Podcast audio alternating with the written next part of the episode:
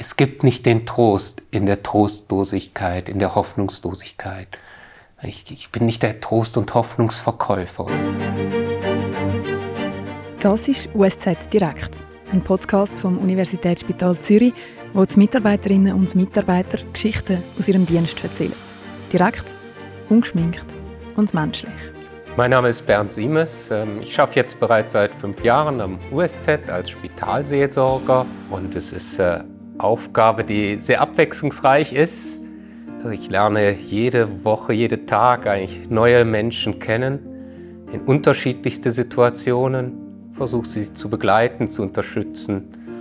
Ein Spital ist ein Ort, wo nicht nur operiert und geheilt wird. Ein Ort, wo aus kranken Menschen wieder gesunde Menschen werden.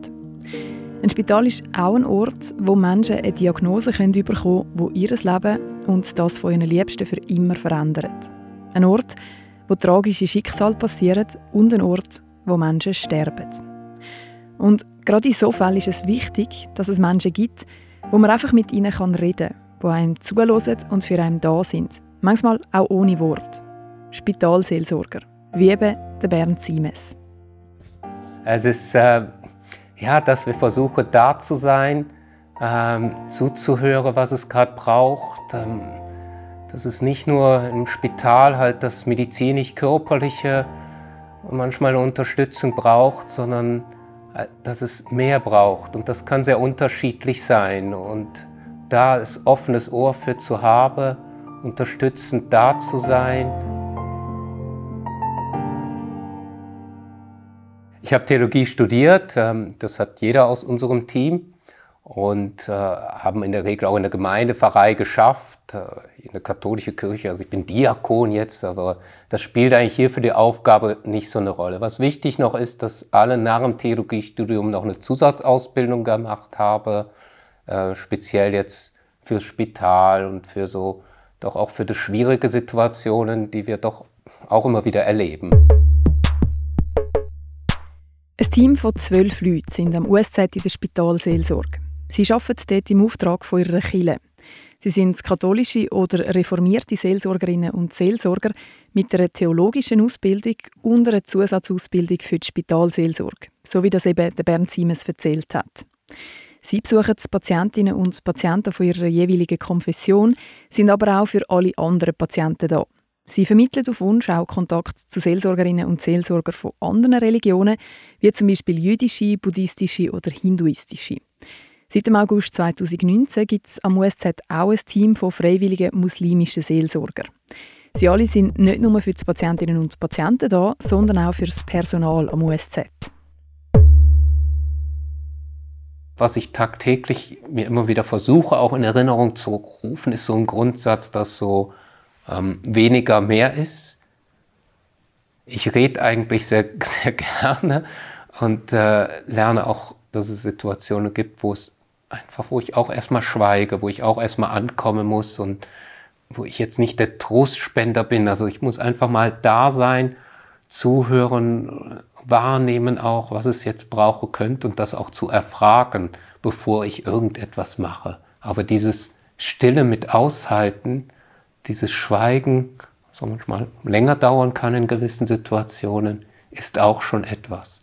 Und das versuche ich auch den Angehörigen mitzugeben, dass sie auch merken, das ist schon so vieles. Es, es gibt nicht den Trost in der Trostlosigkeit, in der Hoffnungslosigkeit. Ich, ich bin nicht der Trost- und Hoffnungsverkäufer. Und so ist der Bernd Siemes und auch die anderen Seelsorgerinnen und Seelsorger jeden Tag im Spital unterwegs. Sie treffen die Patientinnen und Patienten und ihre Angehörigen, aber auch Pflegende, Ärztinnen und Ärzte und wer sonst noch alles im Spital am Arbeiten ist. Manchmal ist er unterwegs zu einem Termin, weil jemand sich gewünscht hat, um mit ihm zu reden. Grüezi, sind Sie Herr Müller? Mein Name ist Bernd Siemes, bin von der Spitalseelsorge. Der Pfleger hat mich kontaktiert und gesagt, sie hätten gerne Besuch gewünscht von der Spitalseelsorge. Manchmal ist er aber auch einfach unterwegs und spricht die Leute, die ihm begegnen, einfach mal an und fragt, wie es ihnen so geht. Wie geht es Ihnen? Also wir schaffen ja eigentlich schon so zu Bürozeiten, so von zwischen 8 und 18 Uhr so. Und am vormittags sind eigentlich sehr viel Organisationsarbeiten doch noch zu leisten, Dokumentations- und äh, ja, Planungssache anzugehen. Am Vormittag ist es aber auch schwieriger, die Patienten zu besuchen. Da finden die Visiten statt und auf einigen Abteilungen ist es wirklich schwierig, da Zeitfenster zu finden. Und dann so, der Regel ab 1 versuche ich eigentlich, sage ich immer so, meine Runde im Spital zu drehen, auf meinen Stationen. Je nachdem habe ich dann schon gewisse Verabredungen, aber am liebsten bin ich eigentlich von, dass ich mich von oben runter arbeite, in dem Hauptgebäude tätig und dann fange ich oben im F an, bis ich dann so gegen fünf, manchmal aber erst sechs Uhr dann zu Ende bin. Und ja, manchmal komme ich da so richtig schier, so schön in den Flow des Besuchens von einem Zimmer ins andere, aber es gibt auch Tage, wo ich irgendwie gar nicht reinkomme, wo es irgendwie nicht gewünscht ist, wo der Patient doch nicht da ist, äh, wo es mich nicht braucht, die kann es auch geben. Ja, es ist so verschieden.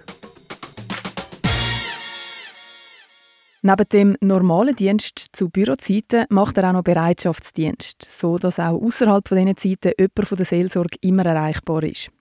Zudem ist er auch noch als Notfallseelsorger tätig. Das heißt, er ist zum Beispiel vor Ort, wenn es einen Unfall gegeben hat und Menschen an der Unfallstelle Seelsorger brauchen.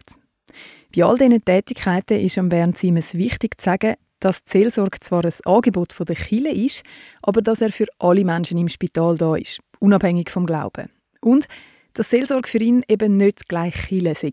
Es ist eher die Ausnahme, dass ich da bete und das nur auf Wunsch von Patienten, Patientenangehörige, dass ich das Gebet spreche. Äh, eher es ist wirklich auch erstmal vielleicht so das Befindlichkeitsgespräch, sagen wir dazu, Entlastungsgespräch mal in gewisse Situationen.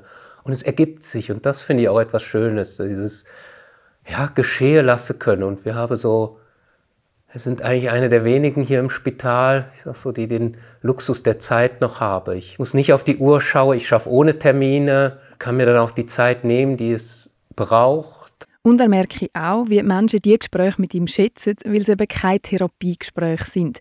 Es geht nicht um Ziel, wo man erreichen sollte, um eine Diagnose oder irgendeinen weiteren Behandlungsplan. Es geht einfach ums Reden, ums Zuhören und darum, da zu sein. Ja, es ist ja nochmal eine Krisensituation in der Regel, also nicht immer im Spital. Und die fordert heraus. Und äh, manchmal fängt man ja auch dann an, sein Leben zu hinterfragen und äh, vom Lebensanfang bis Lebensende. Da stelle sich schon wieder die existenzielle Fragen aber es kommen auch Ängste, aber auch eine Wertschätzung fürs Leben, auch Dankbarkeit, ganz unterschiedlich. Und da hat natürlich die Religion mit ihren Traditionen, auch mit Ritualen, wo es auch so einfach Zeichen oder halt auch Gebete gibt, die dann wieder gewisse Halt mal geben können in so wirklich schwierigen Situationen. Also kommt jetzt gerade letztens noch, wo ich da war, wo gerade äh, man viel zu früh hat sterben müssen und der Vater mir da plötzlich gesagt, ja jetzt, ich habe überhaupt nicht damit gerechnet, aber ich eher im Hintergrund gestanden habe, begleitend, unterstützend da war, mit der Bitte, können Sie doch noch mal das Vaterunser beten. Und war selber perplex, hatte nicht damit gerechnet. Und äh, äh, ja, aber merkte, dass es ihm geholfen hat und auch den Umstehenden. Und, ähm, es braucht, es braucht nicht, es kann enorm gut tun, diese gewisse Rituale da am Lebensende, aber wie gesagt auch am Lebensanfang, eine Taufe von einem Kind, was vielleicht nur ein paar Minuten zu leben hat. Und ja, also das ist, ich muss ja auch gerade wieder Luft holen, die Momente, wo ich das ja, durchstehen muss. Das ist dann schon das Durchstehen. Aber doch auch eine Dankbarkeit von den Eltern. Nachher auch, äh, ja, dass das Kind angenommen ist, äh, eine Zeit. Und es sind goldene Minuten, wo, wo,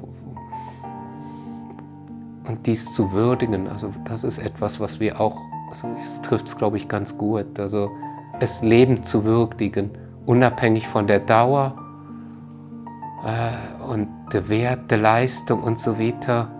Ähm, und das das Ausdruck zu verleihen.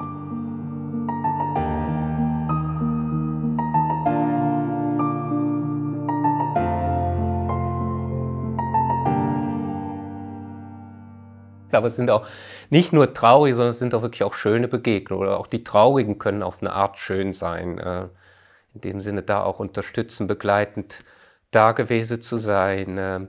Äh, etwas, was ich immer so als ein Andenken schier an eine Person mittrage, ist so ein äh, gehäkeltes goldgelbes Herz, was wir eine Patientin, die ich über mehrere Wochen hier begleitet habe, einmal selbst gehäkelt hat und mitgegeben hat. Und das war wirklich eine sehr eindrückliche Begleitung. Es ist eher die Ausnahme, dass wir über so lange Zeitraum hier Patienten begleiten können. Und das war, ja, es hat sich da auch eine Beziehung entwickeln können und äh, es war eine sehr schwierige Situation für sie und da immer wieder sie, ja, dann wieder schauen zu können, dass sie wieder den Boden unter den Füßen bekommt, einen kleinen Beitrag dafür zu leisten, das war schon schön. Und äh, das, da, da kommt direkt bei mir auch jetzt gerade wieder das Lächeln aufs Gesicht. Für Patienten da sein heisst für Bernd Siemens auch, dass er mit den Patienten in die Kille geht und mit ihnen dort Klavier spielt. Oder dass er mit den Patientinnen und Patienten einmal Domino spielt.